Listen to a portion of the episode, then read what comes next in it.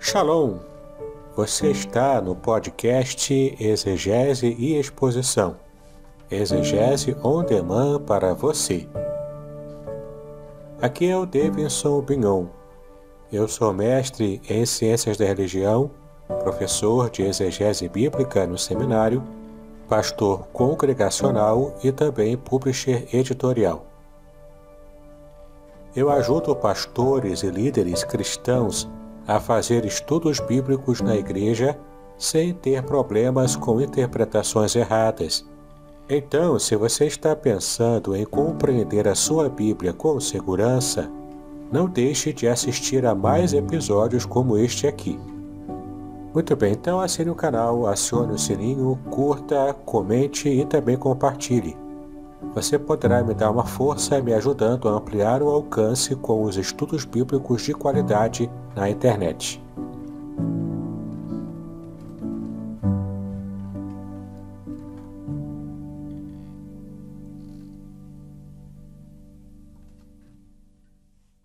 Então, queridos, hoje nós estamos é, mais uma vez nos reunindo virtualmente para iniciar uma série de estudos. É, hoje serão aí uma série de estudos junto com o pastor Davidson, é, voltados aí para o livro de Abacuque, certo?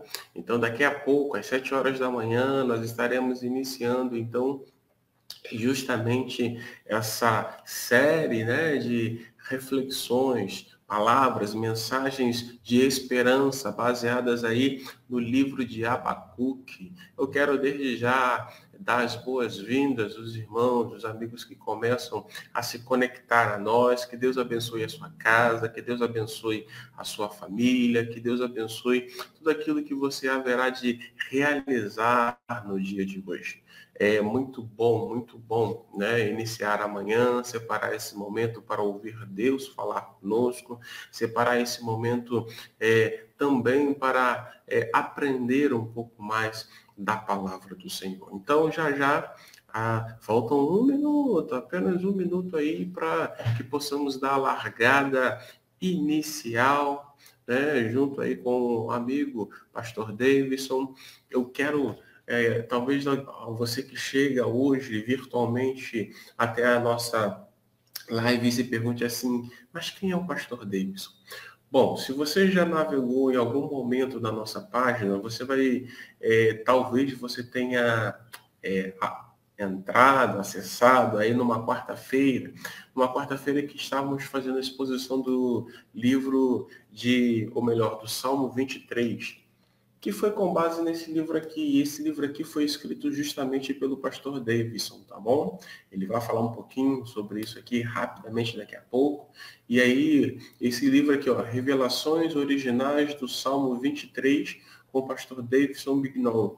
Então, vale a pena, nós vamos, aqui ó, atrás está a foto do pastor Davidson, ele vai é, nos conduzir no estudo bíblico, né, com base aí no livro de Abacuque. Sete horas, sete horas da manhã, que legal, aqui em Aracruz, ó, tá muito, tá, o, sol já está a pino, né, ou melhor, não está a pino, porque não está tão quente assim, mas ele já chega.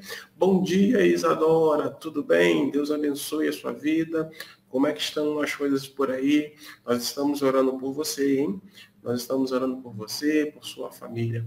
Eu quero, sem demorar, convidar já o pastor Davidson para que esteja aqui conosco. E aí nós vamos orar, fazer algumas horas, vamos orar e depois ele vai estar nos conduzindo aí nesse movimento aí de aprendizado. Ok? Bom dia, pastor Davidson, tudo bem? Shalom a todos, bom dia aos meus queridos também. É, bom dia ao pastorado, a sua Cris, a sua família. Que Deus nos abençoe mais um momento especial de estudo em Abacuque. Amém. Vamos então orar nesse momento. Querido Deus, queremos te agradecer por essa manhã linda, maravilhosa que o Senhor separou para nós. Obrigado pelo dom da vida. Obrigado, Senhor, por esse dia lindo que faz aqui na cidade de Aracruz. Queremos te agradecer também, Senhor, pela vida do pastor Davidson, pela vida da Isadora. Obrigado porque ela está conosco logo de manhã. Eu venho lhe pedir que o Senhor esteja cuidando dela, cuidando da sua gestação, cuidando da sua família. Ah, Senhor, eu venho pedir que as tuas mãos poderosas continuem estendidas sobre a vida dela, dando a ela calma, tranquilidade. Daqui a pouco, Senhor, o Noah o, o, estará conosco, estará é, entre nós. E eu quero, desde já, Senhor, pedir que o Senhor esteja providenciando tudo tanto os médicos, dando a eles inteligência, quanto também, Senhor, esteja acalmando o seu coração, diminuindo, Senhor, as suas preocupações para que tudo corra bem. Eu peço por ela, pela Isadora, pela, pela Maiana, pela Mona Lisa, pela Vanessa, peço pela Camila, que o Senhor esteja, Senhor, com as suas mãos abençoadoras sobre cada uma delas.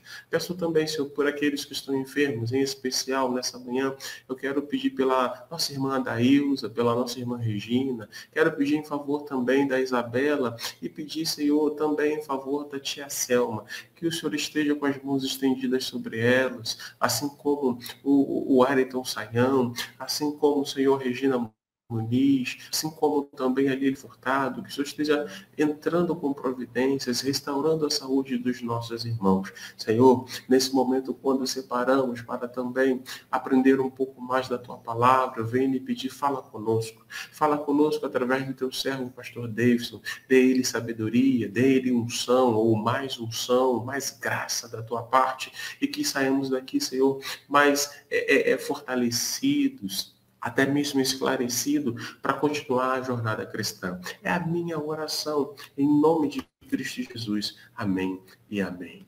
Quero passar então aí para o pastor Davidson, para que ele possa ser instrumento de Deus. E eu quero, mais uma vez, dar bom dia aos amigos e irmãos que já estão conectados conosco. Pastor Davidson, fique à vontade, tá bom, querido? Amém. Já estou compartilhando aqui, espero que o nosso querido. Isso, já colocou aqui na tela. Deixa eu só agora colocar aqui, pronto. Estamos aqui com um comentário muito interessante sobre o livro de Abacuque. Né? Nós vamos estar usando um texto do comentário do pastor, do reverendo Hernandes Dias Lopes, que é um comentário bastante é, conhecido né, e apreciado também no nosso meio. É, todo o material, então, do nosso irmão Hernandes Lopes, ele, nós vamos usar aqui. E também estaremos, é, naturalmente, lendo a palavra de Deus, né, é, vendo versículo por versículo do livro de Abacuque. Na verdade, vai ser uma leitura atentiva. O que é uma leitura atentiva? Né? Uma leitura com bastante, é, prestando bastante atenção. Então a gente vai tentar identificar detalhes no, no texto do livro do profeta Abacuque, acompanhando também com a, a leitura né, de certos comentários do nosso querido reverendo Hernandes Dias Lopes, tá bom?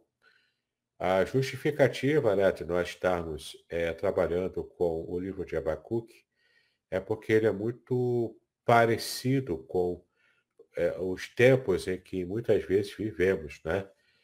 Tempos que envolvem situações políticas, até situações que dizem respeito ao dia a dia do povo de Deus, valores também, né? Até mesmo nós cristãos percebemos é, situações em que envolvem nossos valores. Então, nosso objetivo é estarmos compreendendo a época de Abacuque, compreendendo a mensagem do profeta Abacuque para nós, e então é, estarmos extraindo dessa mensagem alento, direção e bênção divina também para nossa situação hoje, tá bom? Por isso que estamos trabalhando o livro do profeta Abacuque. Bom, é, antes da gente começar propriamente a leitura do texto bíblico, né? A gente precisa compreender um pouco de quem era Abacuque, quem era o profeta, qual era o tempo que ele escreveu, que escreveu a sua mensagem. Então a gente vai resgatar isso aqui a partir de agora, né? O tema né, do, do livro do nosso irmão Hernandes, reverendo Hernandes, é o homem, o seu tempo e a sua mensagem, que é o que nós vamos meditar hoje. Né? E o primeiro versículo, ele é colocado aqui, você, você pode ver na tela, e é interessante essa palavra que ele diz aqui, o peso que viu o profeta Abacuque. De fato, a gente pode perceber o quanto foi pesado para a própria vida de Abacuque está registrando e profetizando o modo como ele fez. E vamos ver também aqui que Abacuque era um profeta diferente dos demais. A sua, o seu estilo, a sua abordagem era diferente dos outros profetas e vamos entender o porquê e que também caracteriza né, a forma de estarmos é, é, escolhendo esse livro para que Deus fale conosco. Né? Muito bem, deixa eu começar então aqui com a leitura de, dessa passagem, que é uma leitura imprescindível para nós. Deixa eu ver se eu consigo aumentar aqui a letra. Talvez dê. É, estou conseguindo aqui. Para facilitar né, a, sua, a sua visão aqui do, do livro. Certo? Muito bem. Então, o homem e o seu tempo e a sua mensagem, Abacuque, capítulo 1, versículo 1, vamos começar a falar de modo introdutório no livro do, do profeta. O livro de Abacuque é o oitavo dos profetas menores. Menores não porque tem menos importância, mas menores porque eles são pequenos, né? livros pequenos, que falam de um período muito tenebroso na vida de Israel. Então, Abacuque é o oitavo dos profetas menores, embora ele esteja distante de nós, mais de 2.500 anos. A sua mensagem ainda é atual e a sua pertinência insofismável, ou seja, acima de qualquer dúvida, né? de qualquer questionamento. Os tempos mudaram, mas o homem é o mesmo. Ele ainda é prisioneiro das mesmas ambições, dos mesmos descalabros morais, da mesma loucura. Não é de fato por isso que estamos nos debruçando sobre Abacuque ainda hoje, né? porque há, muita, há muitos pontos de convergência no presente e também no que virá no futuro. Abacuque profetiza no tempo em que a sua nação, rei de Judá, estava à beira de um colapso, porque retardou o seu arrependimento e não aprendeu com os seus erros dos seus irmãos do reino do norte, que foram levados cativos pela Assíria em 722 a.C. Então já temos aqui uma, uma espécie de localização histórica né, para a ação do profeta. E temos aqui uma data já, né, em 722 a.C. Portanto, localizado nesse período de, é, de cativeiro para Judá e para Israel também, nos dois reinos. Estariam também, inevitavelmente, no corredor escuro do juízo, no caso de Judá, que já há 100 anos estava vendo o que aconteceu com os seus irmãos da Síria, os seus irmãos né, invadidos pela Síria, lá no Reino do Norte, Israel, e Judá agora estava na iminência de também ser invadida.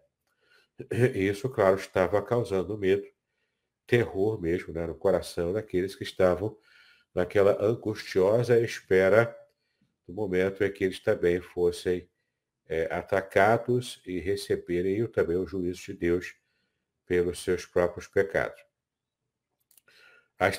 As tempestades já se formavam sobre a cidade orgulhosa de Jerusalém. O tempo da oportunidade havia passado, porque não escutaram a trombeta do arrependimento, sofreriam inevitavelmente o chicote da disciplina. Isso aqui que era uma, é o maior drama, que Abacuque, inclusive, transparece no seu texto. É o próprio Deus que está castigando e fustigando o povo. Não era apenas um contingenciamento político, mas era, na verdade, o próprio Deus, não é? trazendo juízo sobre o seu povo que estava em pecado e não havia expiado o seu pecado diante de Deus. Então temos aqui a ira de Deus vindo sobre o seu povo, mas uma ira inspirada pelo amor, né? o amor que corrige. O amor que é duro para poder corrigir e ver o, o a pessoa né, do, do, do, amor de Deus completamente restaurada. Né? Esse era o objetivo. Bom, o princípio de Deus é arrepender e viver, ou não se arrepender e sofrer. O cálice da era de Deus pode demorar a encher-se, mas quando transborda, o juízo é iminente e inevitável. É impossível escapar das mãos de Deus. O homem pode até burlar as leis e corromper os tribunais da terra, mas jamais enganar aquele que se assenta no alto e sublime trono. O homem pode esconder os seus crimes e ser ileso dos julgamentos humanos, porém jamais o culpado será inocentado diante daquele que sonda os corações. temos aqui uma passagem transversal, né?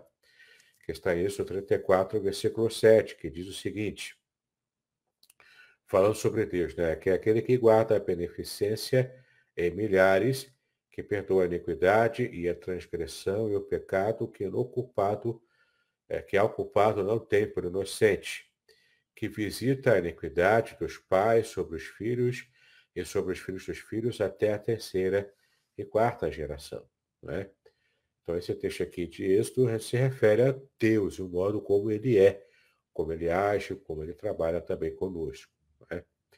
Então, é muito claro aqui para quem lê o livro do profeta Abacuque, os motivos pelos quais Deus estava agora vindicando sobre o seu próprio povo a santidade que o povo não conseguiu entregar a Deus esse culto né, a Deus que é uma vida santa, uma vida pura, uma vida de busca e promoção da justiça.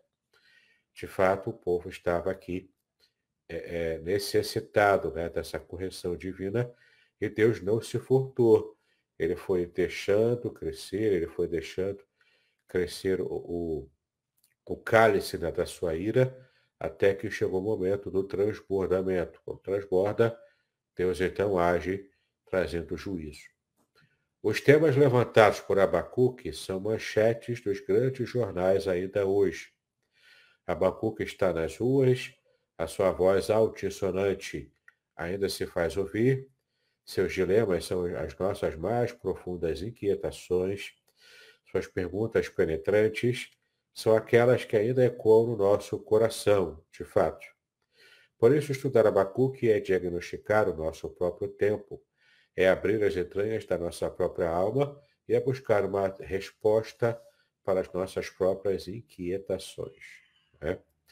Então, realmente, estudar Abacuque nesse momento atual que estamos vivendo vai nos ajudar a compreender, muitas vezes, o modo de agir divino.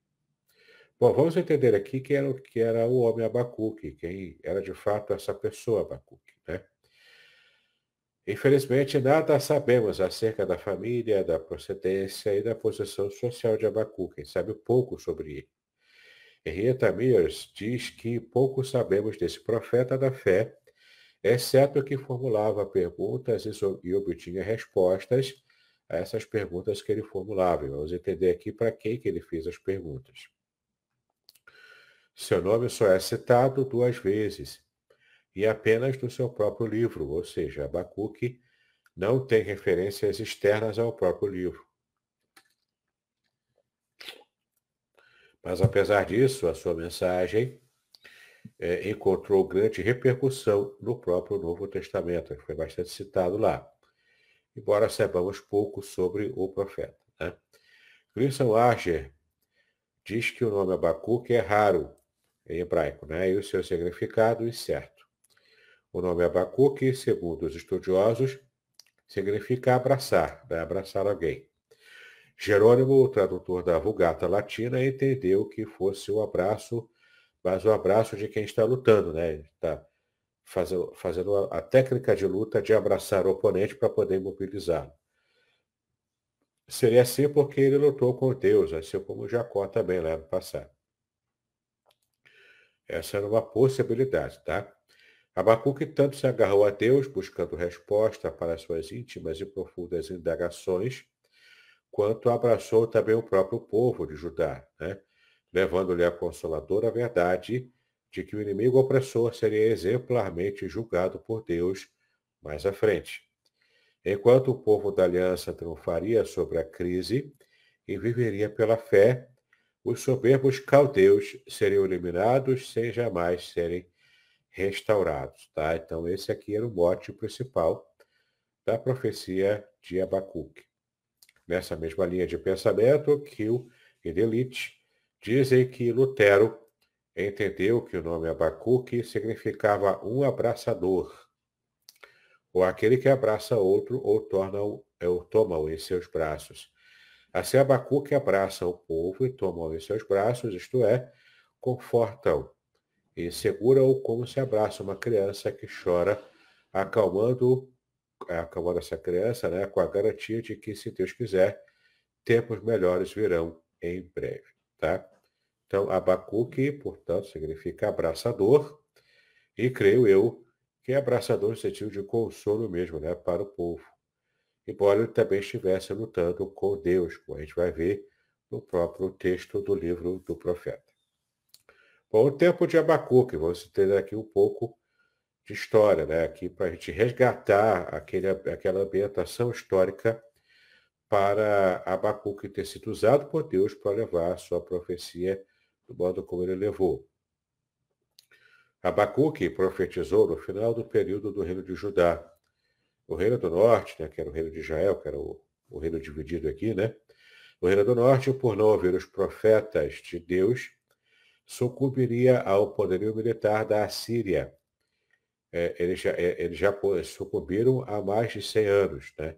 pois em 722 a.C., a orgulhosa cidade de Samaria que era a capital da Síria, fora entrincheirada durante três anos. A nossa Samaria, aliás, Samaria é, é aqui, é, era a capital de Israel, né, do Reino do Norte, Israel. Ela fora entrincheirada durante três anos e, por fim, caiu, impotente diante da supremacia militar dessa poderosa potência estrangeira que era a Assíria. O Reino do Norte, então, durou apenas 209 anos, Durante todo esse tempo, endureceu a sua serviço, ou seja, o seu rosto, o seu semblante, e andou longe dos caminhos de Deus. Aqui diz respeito à soberba do coração do povo, né? as pessoas do povo. O cativeiro é, sem volta foi sua herança.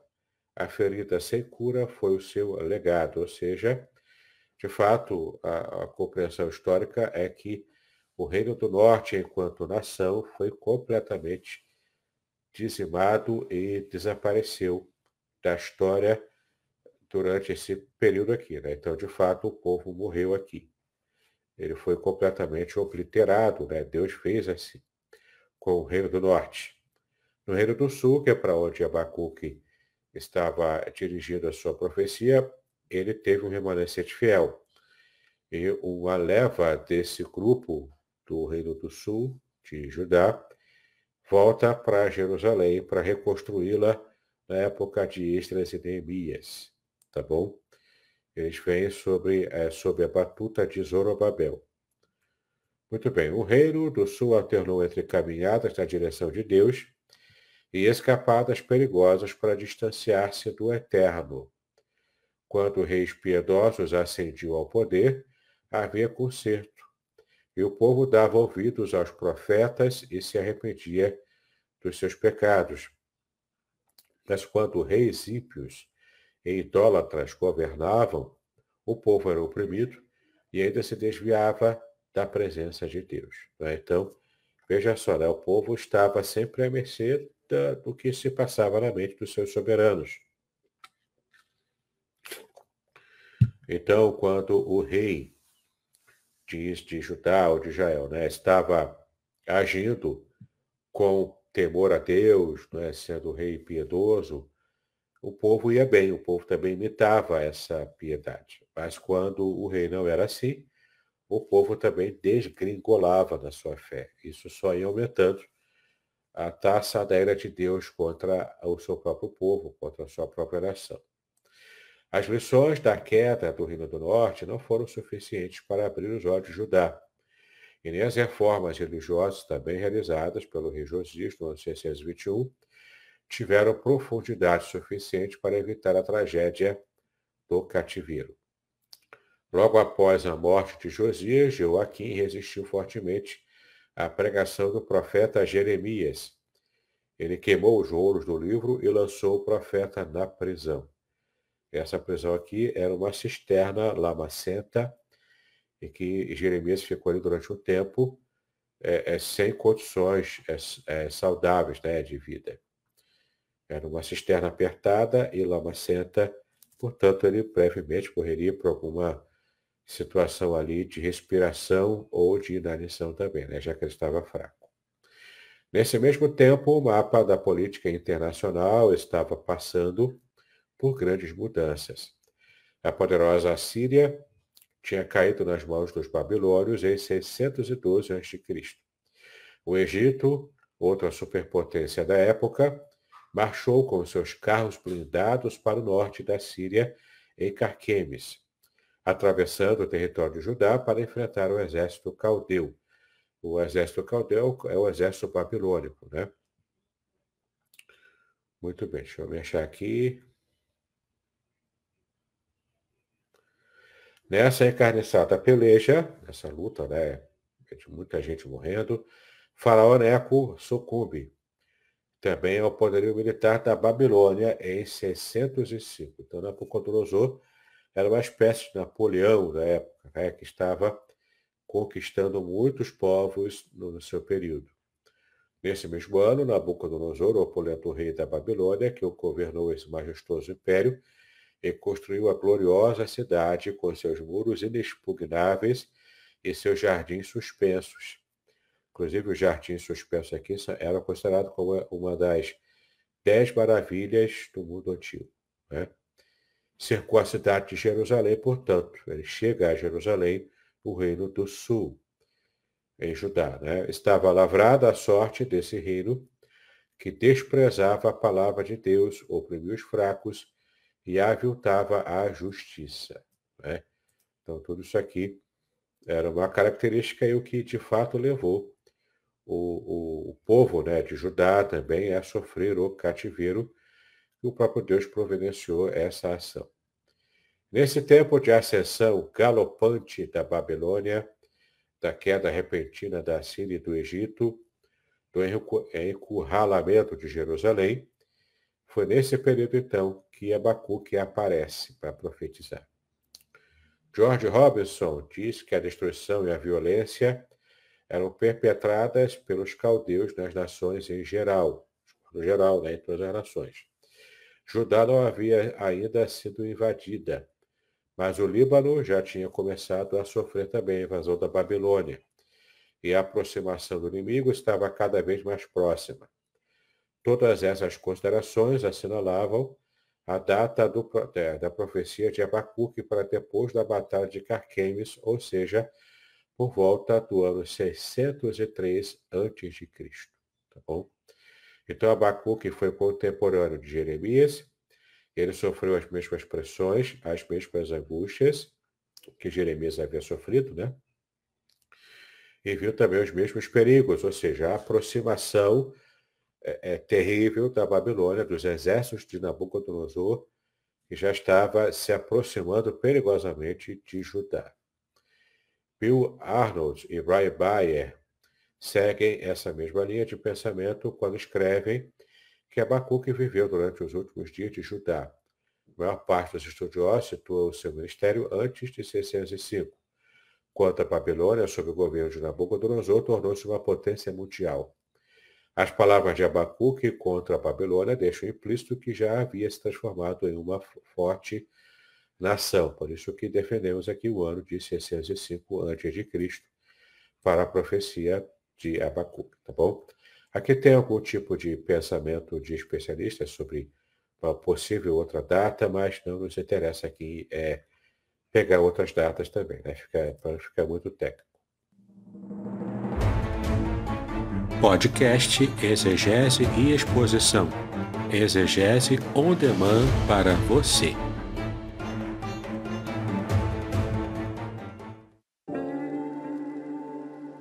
Shalom!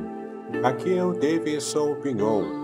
Eu ajudo pastores e líderes cristãos a fazer estudos bíblicos na igreja sem ter problemas com interpretações bíblicas erradas.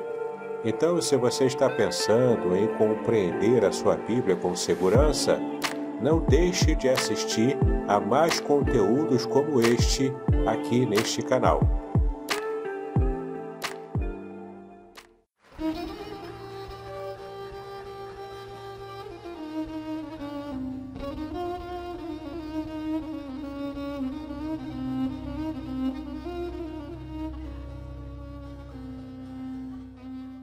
Shalom! Quero falar sobre o livro Revelações Originais do Salmo 23. Nesta obra, o reverendo Davidson Bignon nos convida a minerar pepitas de ouro escondidas no rico solo do Salmo 23. Todo livro é melhor compreendido em seu idioma original, em sua época original e em seu local original. Estamos distantes dos três no que diz respeito à Bíblia. Assim como o pastor guia as ovelhas, o reverendo tomará pela mão e o guiará em todo o trajeto para entender o Salmo 23 com todas as suas nuances que, infelizmente, se perdem em português.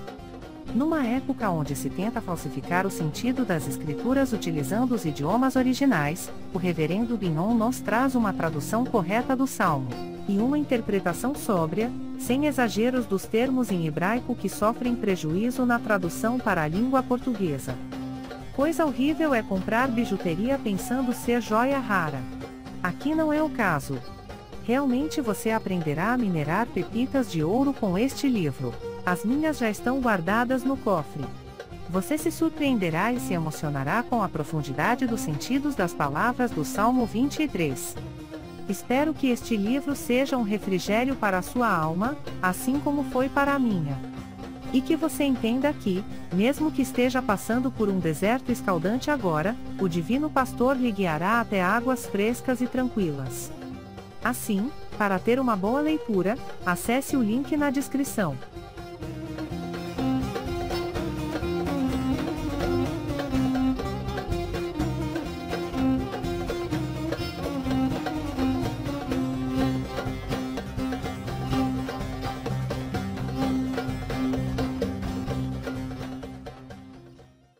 Bom, o estilo do profeta Abacuque. Isso aqui é interessante a gente entender. O modo como Abacuque é, esteve, tanto o aso, né, o seu, as, as sua, os seus oráculos proféticos, as suas palavras proféticas. Então a gente vai, vai entender aqui, aqui um pouco do estilo literário do profeta, tá bom? Abacuque era um homem que se entregava às, às né? Ou seja, ele tinha, era, era, ele era dedicado aos pensamentos, às reflexões constantes sobre o seu tempo, sobre a sua época. É, Carol Yates o, é, o denomina de um livre pensador entre os profetas. Abacuque era o homem que tinha coragem de abrir o peito e expor as suas dúvidas. Ou seja, ele era tanto profeta quanto também filósofo, né? Tinha, ocupava mais ou menos essas duas é, funções. O Hernandes Lopes diz que concorda com o Isaltino é, Gomes Coelho Filho quando afirma que Deus não nos proíbe de pensar e nem mesmo nos exige um suicídio intelectual. Como de fato, né, Abacuque era um livre pensador, ele era um filósofo também, além de profeta. A fé não anula a razão, ao contrário, a fé ilumina essa razão. Ela esclarece e reorienta a mesma razão. Pensar, então, não é pecado. Abacuque é nosso contemporâneo nesse ponto, né? porque ele, ele de fato, é, é, se dedicava ao, ao pensamento e reflexão crítica sobre a sua época. Então, lendo, podemos ouvir as dúvidas do jovem estudante universitário, as questões do intelectual mais maduro, né? daquele que pensa em nível de questionamento também. Então, Abacuque nos ensina a fazer a dolorosa transição da dúvida da dúvida que pergunta, para a fé que confia, tá? Então, é, a gente, é interessante a gente perceber essa transição que o, o livro de Abacuque realmente traz para nós. Abacuque usou vários métodos para expor a sua mensagem. Crabtree, né, que era outro especialista, disse que Abacuque usou com frequência algumas fibras de linguagem, como o símile, quando você coloca uma outra imagem ou ideia próximo da ideia que você quer ensinar para você fazer comparações, né? o simile. Temos também a metáfora, muito conhecida nossa, quando você também compara uma coisa com um detalhe, ou alguém né, com um detalhe de uma outra coisa de outro alguém. Né? Então, por exemplo, na metáfora eu digo, fulano é um leão, no sentido de que ele é, um, ele é corajoso como um leão. Né? A metáfora é isso. Outra figura de linguagem é a personificação, ou seja, é como se fosse uma fábula, né? Você atribui a objetos inanimados ou animais características próprias do ser humano. Então você personifica né, esses objetos ou esses animais. E também ele faz muitas perguntas retóricas. Uma pergunta retórica é uma pergunta que não tem o objetivo de obter resposta, mas é uma pergunta que é feita para provocar o pensamento crítico de quem te ouve então, a resposta já está implícita nesse tipo de pergunta feita, né? Uma pergunta feita para provocar, pergunta provocadora, né? Então, esse aqui é, é, é bem de perto o estilo que Abacuque usa, né? Usando e abusando de figuras de linguagem e perguntas retóricas também, para o seu é, elocutor, né? Para aquele que recebe, na verdade, ele é o elocutor para aquele que recebe a mensagem, o receptor da mensagem. E nesse caso aqui, vamos ver mais à frente também no próprio livro, que o receptor da mensagem do profeta Abacuque é o próprio Deus. Olha que legal, né? É muito diferente dos outros povos, dos outros profetas, na verdade, porque os profetas traziam sempre a mensagem de Deus para o povo. Aqui o profeta Abacuque, ele está de modo profético, na verdade, fazendo a função de um sacerdote, ou seja, ele mais ou menos sendo porta-voz do povo, levando os, que, os seus questionamentos direto para o próprio Deus, né? o que é bem interessante e bem sintomático também. Ele tentando compreender no seu livre pensamento o que é que estava acontecendo e por que, que Deus fez as escolhas que fez para poder é, trazer o seu povo na rédea curta, né? Por que, que tudo isso estava acontecendo. O Abacuque é um profeta sui generis, ou seja, sem, é, sem imitações, né? um profeta bastante original. É um profeta é, sui generis, esse é o estilo. Ele difere de todos os outros na sua abordagem. Todos os outros profetas ergueram a voz em nome de Deus para confrontar o povo e chamá-lo ao arrependimento. O profeta Amós, por exemplo, convocou as nações estrangeiras e, sobretudo, o povo de Deus arrependesse das suas atrocidades. O profeta Isaías tocou a sua trombeta contra as nações estrangeiras e anunciou-lhes o juízo de Deus. O profeta Jonas foi à capital da Síria, em piedosa cidade de Nínive, e pregou em suas ruas sobre a subversão que desabaria sobre ela.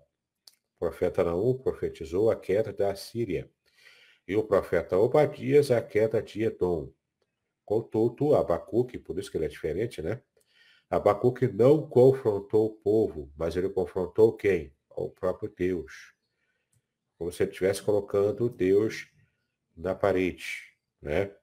O que é muito, muito significativo, né? Para a época em que ele estava ali, tentando compreender e, de fato, ao escrever o livro, né? também o povo teve acesso ao livro, a, é, trazer ao povo esclarecimento sobre o porquê que Deus estava fazendo o que ele estava fazendo.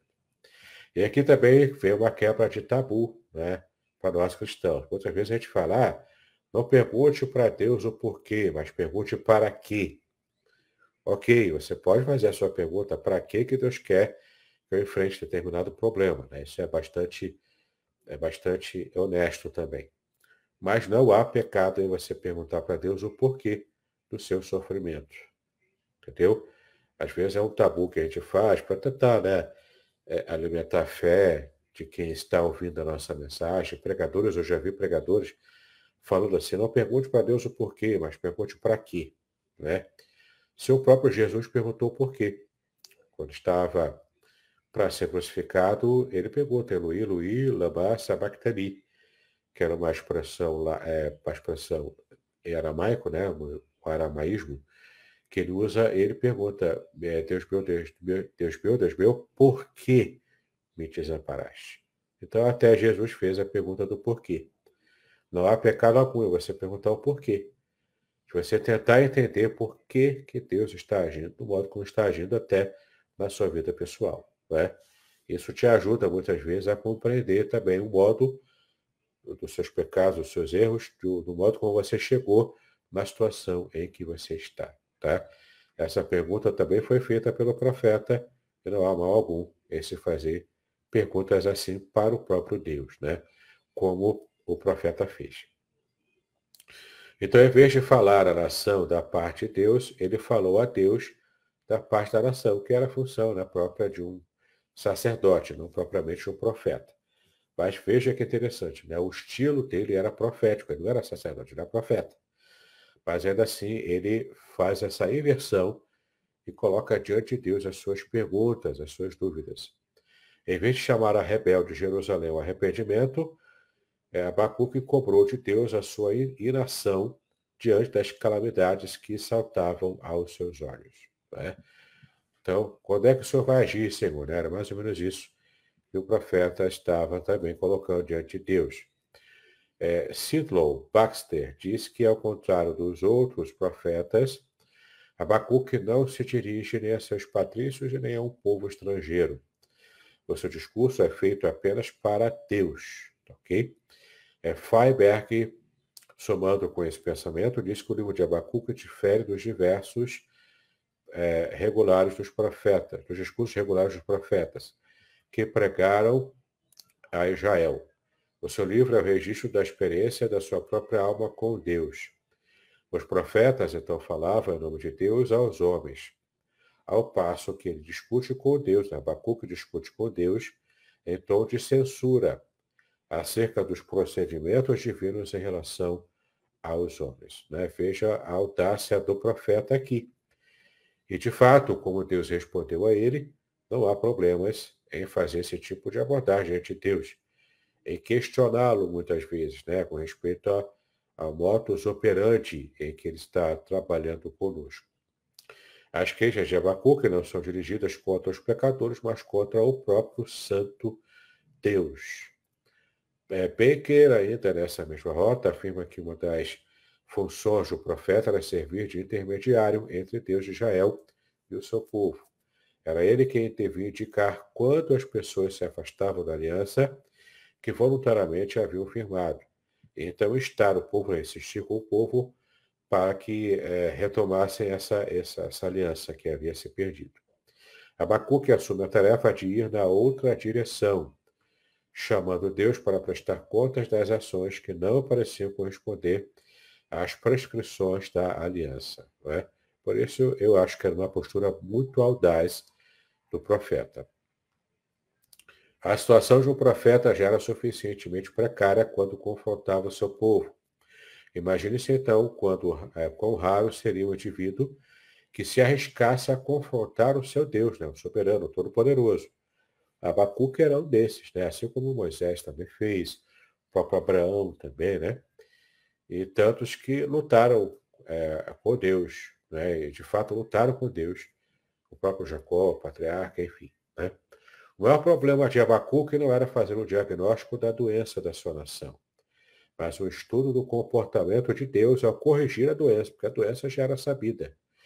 Mas eh, o que ele estava interessado é entender por que, que Deus estava corrigindo o povo daquela maneira tão pesada, tão, tão terrível, né?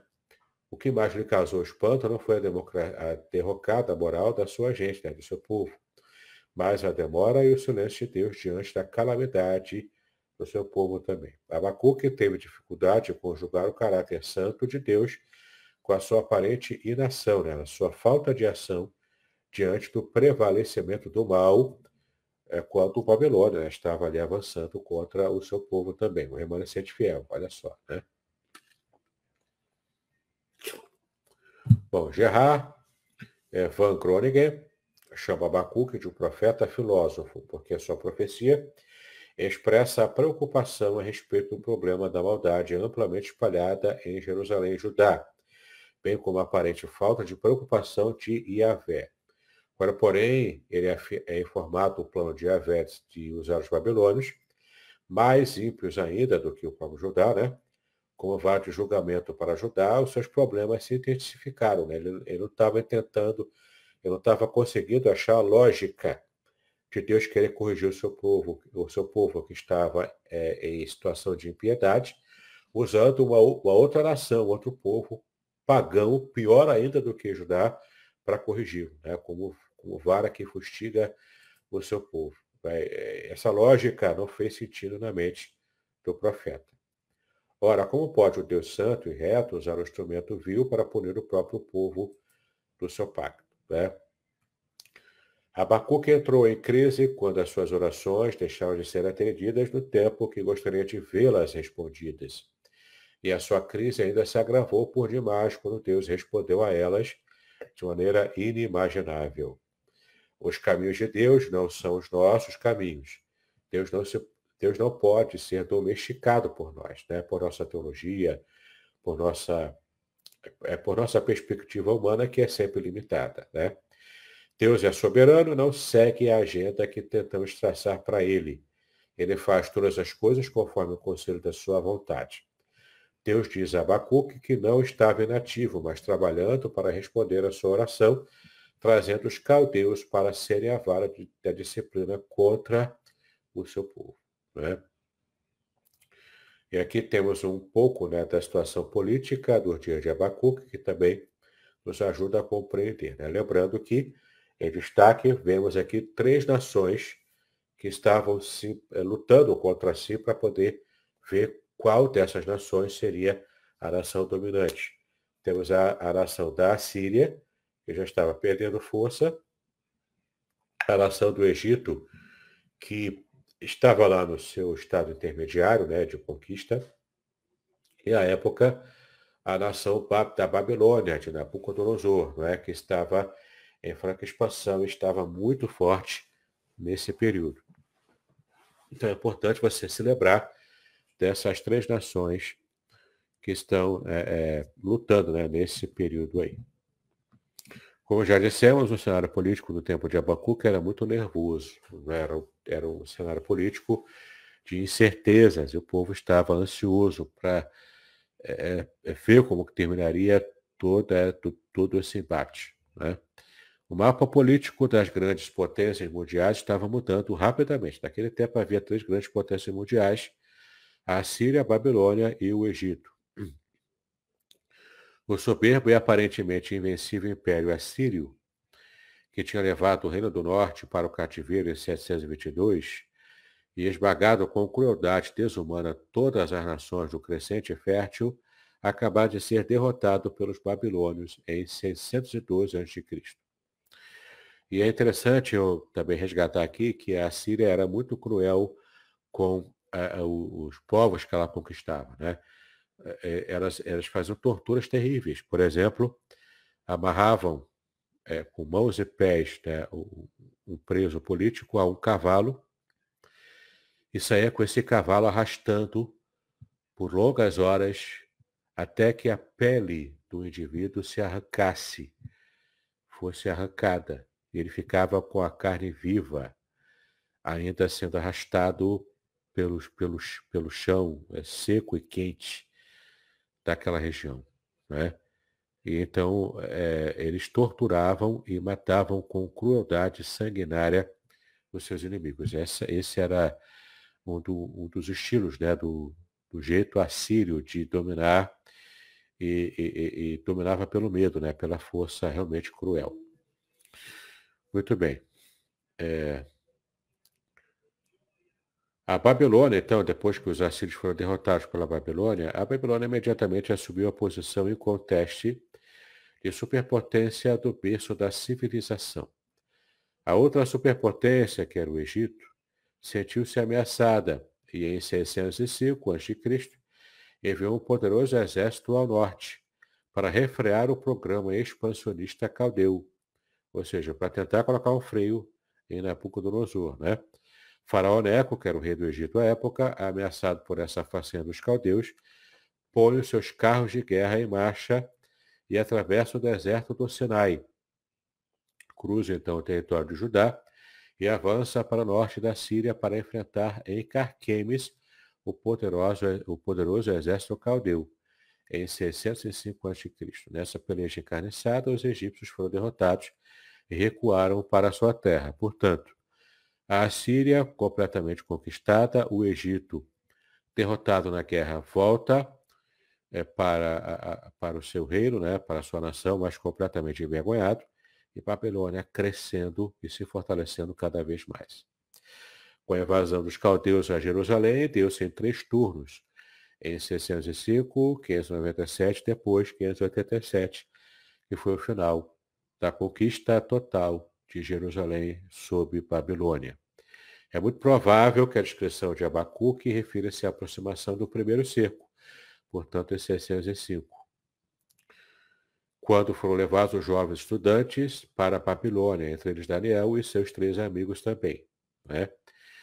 Ananias, Misael e Azarias. Ou também, né, Sadraque, Mesaque e Abednego, que eram os nomes é, babilônios, né, que foram dados a esses amigos de Daniel.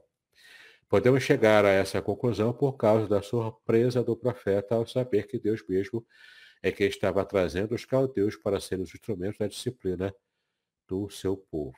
Né? Então é Deus que estava agindo assim. Baxter diz que o foco do problema e da profecia de Abacuque é a Babilônia.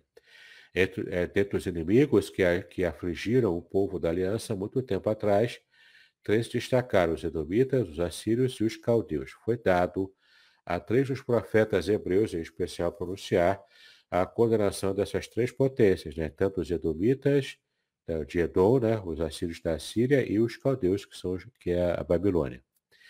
Então, os profetas já é, trouxeram condenação a essas nações. A profecia de Obadia selou o destino de Edom. A de Naum fez dobrar os, os sinos sobre a Síria.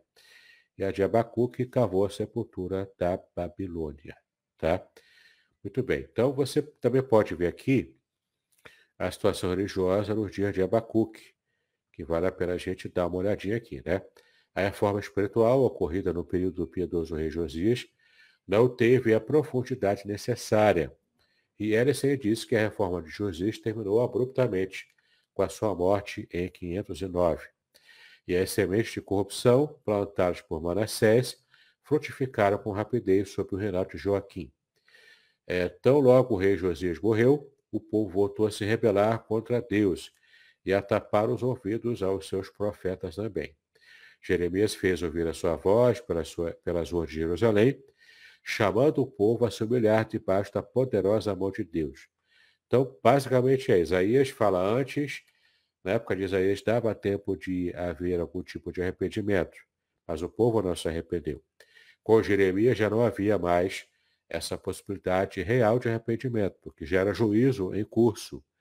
E Abacuque também entra nessa linha, não é? O juízo já estava em curso e era inevitável. Então, no caso aqui, Jeremias né, confrontou o piedoso rei Joacás, mas este lançou o profeta na prisão e queimou os, seus, os rolos do livro. Né, foi literalmente rasgando o rolo do livro que o Jeremias havia escrito e jogando no fogo para se queimar. O cálice da ira de Deus foi se enchendo, e chegou o dia em que ele transbordou. Nesse dia o rei de Jerusalém viu seus filhos serem mortos, ele teve seus olhos vazados, ou seja, ficou cego, né, com os olhos completamente vazados, e a cidade de Jerusalém foi entregue às mãos dos caldeus. Veja que tragédia, né? O suntuoso templo, construído por Salomão, virou um montão de ruínas. A cidade de Jerusalém, depois de um cerco doloroso, sucumbiu impotente ao ataque estrangeiro. Os que morreram à espada foram mais felizes do que aqueles que morreram de fome dentro dos muros da cidade de Davi. Ou seja, com o cerco, né, o povo não tinha como ter comida, água, é, nem mesmo saneamento básico, né, porque não podiam sair a, a, aos muros. Quem saísse morria. Então eles foram morrendo aos poucos. E alguns que morreram à espada se consideravam felizes, porque é, é, teriam uma morte rápida né, e sem, sem tanto sofrimento. Os vasos sagrados do templo foram entregues a, a, nas mãos de Nabucodonosor, ou seja, é, a riqueza né, de ouro né, foram entregues lá do templo, foram entregues ao rei, e levados para o templo de Dagon, na Babilônia. Olha só, né? O, o, os utensílios do templo de Deus sendo usados para adornar um templo pagão a Dagon, lá na Babilônia. Veja que sacrilégio, né? Mas é o nível de vergonha que Deus mesmo permitiu que o povo enfrentasse. O pecado é o opróbrio, é a vergonha das nações. Ele não fica sem julgamento. Quem não escuta o chamado da graça ouvirá a trombeta do juízo. Quem calca aos pés o convite do arrependimento sofrerá inevitavelmente a chibata do juízo. Então, de modo assim muito prático para a gente, eu vou ter que parar aqui com o conteúdo, mas na próxima semana a gente continua falando ainda dessa parte introdutória do livro de Abacuque. É importante falar essa parte histórica para que a gente entenda toda a contextualização do que estava acontecendo na ambientação na época do profeta Abacuque. Né? Isso vai nos ajudar a compreender detalhes na leitura atentiva que ainda faremos, é, detalhes da mensagem do profeta, tá bom? Muito bem, como de modo muito prático, eu queria destacar aqui para você essa lição aqui, de que muitas vezes na nossa própria vida também, a gente recebe os avisos de Deus sobre o nosso pecado, sobre a nossa conduta errada, sobre o modo como tratamos muitas vezes o nosso esposo, a nossa esposa, nossos filhos, nossa família de modo geral, como tratamos o pastor da igreja, irmãos da igreja, pessoas do nosso trabalho. Então, sejam pecados que envolvem terceiros, né, como pecados sociais, por exemplo, sejam pecados também de, eh, de impureza pessoal, pecados que vão afetar diretamente a sua pureza é, espiritual diante de Deus, né? envolvendo uma questão de imoralidade, é, ou seja, mácula da santidade cristã que precisamos ter. Né? E a gente vai recebendo avisos, Deus não deixa a gente sem aviso. A própria palavra de Deus, as pregações, a palavra de um amigo, de um pastor, vão trazendo aviso para a gente. Olha, deixa de pecar, porque isso vai ser ruim, vai trazer consequências para a sua vida. E a gente se vai eh, se fazendo de surdo né, a esse tipo de aviso, chega o um momento em que Deus vem com juízo, e juízo pesado. A mão pesada de Deus contra o seu próprio povo.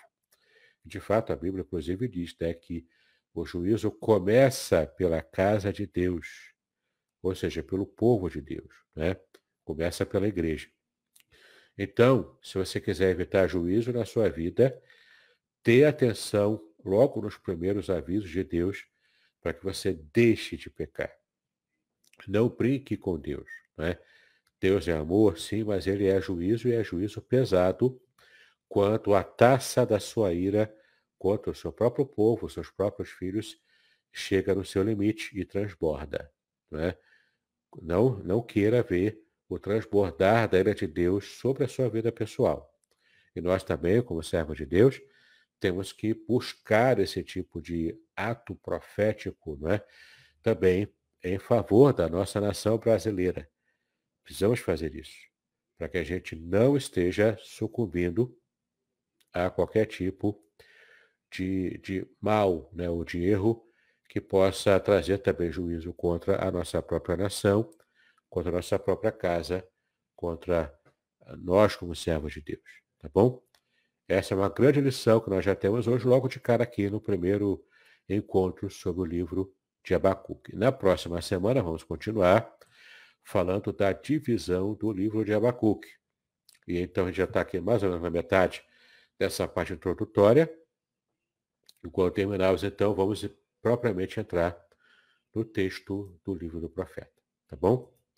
Muito bem. Deixa eu voltar aqui para o nosso querido pastor Aderson. Estamos agora abertos para perguntas e respostas. Joia, queridos, bom dia para quem ainda não vi, né, que chegaram depois, como a Zilmar, a Dalva, a Ilma, a Lucenir, que estava aqui conosco e já chegou aí no Rio de Janeiro, que bom, foi uma viagem muito boa, que Deus te abençoe também, é, querida irmã, bem como o pastor Cândido. Bom, o pastor Davidson aí, ele fez a introdução a respeito do livro de Abacuque, É, e aí ele trouxe à tona aí a seriedade que eu e você precisamos atentar a respeito do nosso Deus. Por que, que eu estou falando dessa forma?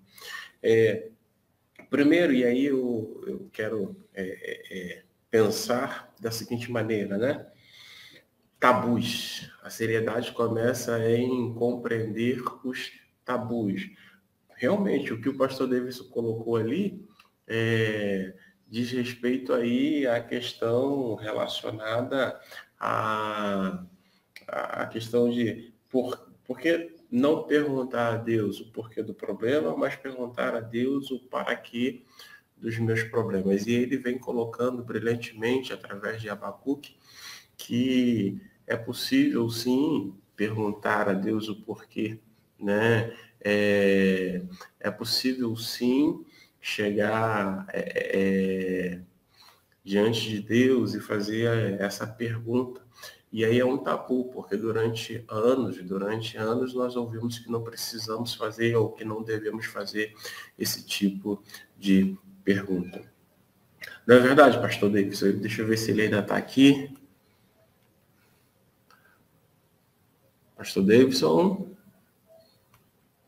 Peraí. Eu ainda estou por aqui, mas tem um probleminha com a minha câmera. Então, é, uhum. ativá-la agora. Talvez Beleza. só se eu sair e voltar, né? Mas aí eu consigo falar, mesmo sem vocês verem, né? O meu rosto. De repente é benção, né, para vocês. então, pastor Davidson, é, uma das questões de seriedade que eu quero destacar aqui é justamente perguntas. Porque é, muitas das vezes nós ouvimos algumas pessoas dizer assim, não são todas as perguntas que nós devemos fazer a Deus. Mas Deus não é onisciente? Se ele é onisciente, antes mesmo da gente fazer qualquer tipo de pergunta, Deus já sabe. Não é verdade? E aí, meu amigo? Então, é, muitas vezes se perguntando, né? Será que a pergunta que eu posso fazer para Deus, que ele não vai, é, é, ele não vai receber essa minha questão como não é? E, e, será que isso não vai trazer também a, a ampliar o juízo dele contra mim, né? O Abacuque ensina para a gente que não é bem assim. É? Claro que a gente não, não pode ter uma atitude de completa inobservância da, da nosso temor a Deus. Né? A gente precisa ter temor a Deus, é lógico. É claro, na Bíblia ensina isso. Então, às vezes a gente fica com esse receio, né, de, de não fazer certos tipos de perguntas a Deus. Mas, na verdade, Abacuque nos ensina o contrário. Abacuque nos ensina de que sim, podemos fazer qualquer tipo de pergunta em nossas orações a Deus e deixar que ele nos responda, né? O que importa aqui é a submissão à resposta que Deus vai dar e não apenas o tipo de pergunta que a gente faz. Então, faça as suas perguntas, coloque-se diante de Deus, seja sincero em suas orações e, claro, é, espere humildemente a resposta que ele vai dar. E a resposta que ele der, submeta-se a ela. É? é assim que o profeta fez e é assim que nós também devemos aprender a fazer. Jó também teve perguntas pesadas contra Deus. Né? E Deus é, não respondeu a contento para Jó, porque foi propósito dele não responder tudo em cada detalhe, mas a resposta de Deus, embora não, não contemplasse cada detalhe do que Jó perguntou, a resposta de Deus foi suficiente para aquietar o coração de Jó. Assim como o coração de Abacuque e assim como o nosso coração também. Então, você não precisa fazer esse tipo de pergunta difícil em público, na sua oração em público. Até reco é, recomendo que evite fazer em oração em público, né? Perguntas desse tipo. Mas na sua oração em particular com Deus, é você e Deus, meu irmão, minha irmã. Né? Então faça a sua pergunta com livre, com, li com liberdade total para você perguntar e refletir também sobre a sua é, sobre a sua vida, sobre o seu histórico, sobre a situação do seu país. Reflita criticamente sobre tudo. Não é pecado fazer assim. Joia, joia, joia. Oi, a volta tá falando, cheguei atrasada. Não, Val, não chegou atrasada, chegou na hora certa, né? É, você conseguiu ouvir um bom pedaço de estudo e aí depois é só voltar na nossa página. Se algum, algum irmão tem alguma pergunta, é só jogar aí no chat, né? Ou me mandar no zap particular que eu faço ao pastor Davidson. E aí é interessante, pastor Davidson, que quando. Sim. É interessante que quando você falava a respeito disso, eu me lembrei de um livro de John Stott, Crer é, é também pensar. Também pensar né? Perfeito. E acho que esse livro vale muito a pena, principalmente para nós cristãos dos dias de hoje, com base inclusive no que você acabou de afirmar, de falar, né? Que nós podemos fazer, é óbvio, temos que ter um, é, é, critérios, ou seja, existem perguntas que nós devemos fazer, em particular para Deus, no nosso quarto, para o próprio Deus. Né? E outra coisa também que o, o, o, irmão comentou e me chamou a atenção, né? Sim. Que, que diz respeito justamente é, aquilo que nós devemos observar enquanto pessoas, que Abacuque também menciona, que diz respeito à conduta. Condutas equivocadas, Deus não, não é, Deus nos chama a atenção. Né? Exato. Seja de que ordem for, ele nos sinaliza ele nos chama a atenção para perto. Então, e, e, aí eu acho interessante que Abacuque, ele vai e faz as perguntas para Deus e eu vejo que esse ir até Deus e fazer as perguntas que estavam em sua mente, na verdade, ele estava se aproximando de Deus. É isso mesmo? Exato, né? É, é, faz parte do relacionamento, né? Quando você tem um relacionamento de amor com uma pessoa, seja o seu cônjuge, né, seja o seu filho, sua filha, seja o próprio Deus, esse relacionamento ele deve ser vivido, né, experimentado com sinceridade, com o coração aberto, né? E não há sinceridade quando você é tolhido de fazer algum tipo de pergunta difícil.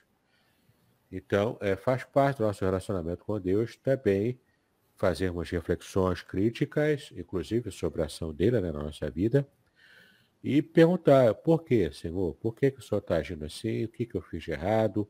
Me mostra, né? E me mostra o caminho para eu deixar de sofrer esse tipo de juízo. Né? Isso para a nossa vida pessoal, para a nossa vida familiar, nossa vida numa igreja também, né? Na igreja que estamos participando e também até nacional, né? a nossa vida nacional, a política nacional, clamarmos a Deus a misericórdia também sobre os pecados da nação, como Israel fazia antigamente também, né? Alguns de Israel faziam. Joé. Então, querido, já deu para perceber que temos muito a aprender aí com o livro de Abacuque. Então, por meio dessa série que se inicia hoje, né? Estamos iniciando aí uma série de estudos com base no livro de Abacuque, né? Esperança renovada. E aí, na próxima quarta-feira, estaremos mais uma vez é, com o pastor Davidson, fazendo, é, ouvindo, e eu quero lhe convidar a ler o livro de Abacuque, que aí, se você tiver alguma dúvida, na próxima quarta-feira, à medida que o pastor Davidson for fazendo a exposição, você ou me manda ou manda no chat para que a gente possa compartilhar e ele poder é, esclarecer aí a sua dúvida. Vai ser uma, uma imersão boa, até mesmo para a gente esclarecer é, posicionamentos que foram transmitidos para nós, que o pastor Davidson chamou de, de, de tabus, né? Porque às vezes a crente cristão não pode perguntar isso a Deus, porque senão, não, a gente está vendo aí que não é bem assim. É, o tá próprio Senhor Jesus perguntou, né? Por que me desamparaste? Ele, ele Exato, é, é verdade, é verdade.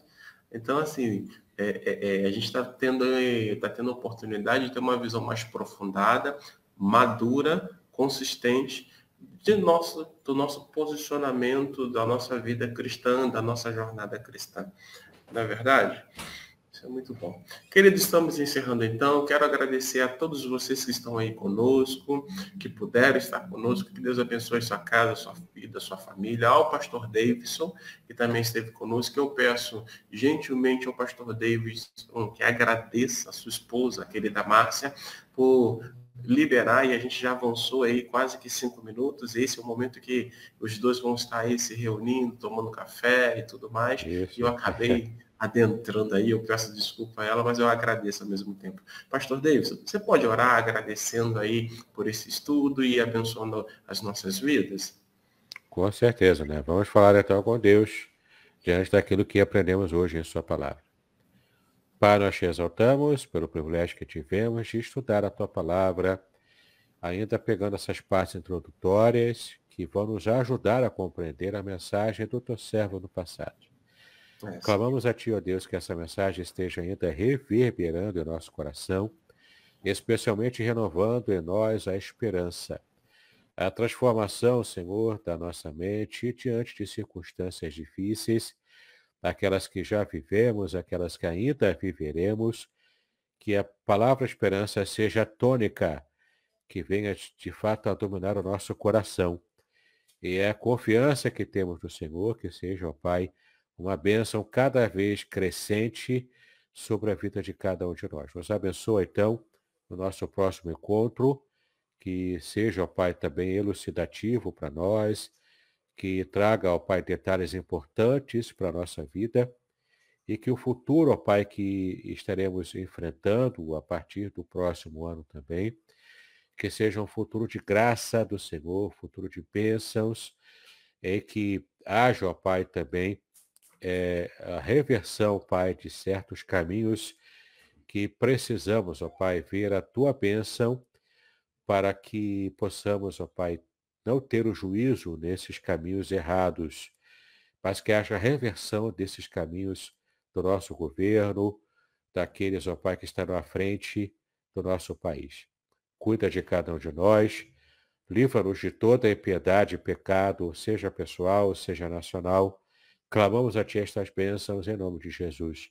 Hoje para todos sempre. Amém e amém. Amém. Então, até próxima quarta-feira com o estudo mais uma vez aí do livro de Abacuque, uma série de estudos. Você é nosso convidado, compartilha com outras pessoas. Obrigado, querido amigo pastor Davidson, bem como também a sua esposa. E ó, um beijo grande a todos vocês. Tchau, tchau. Amém. Shalom.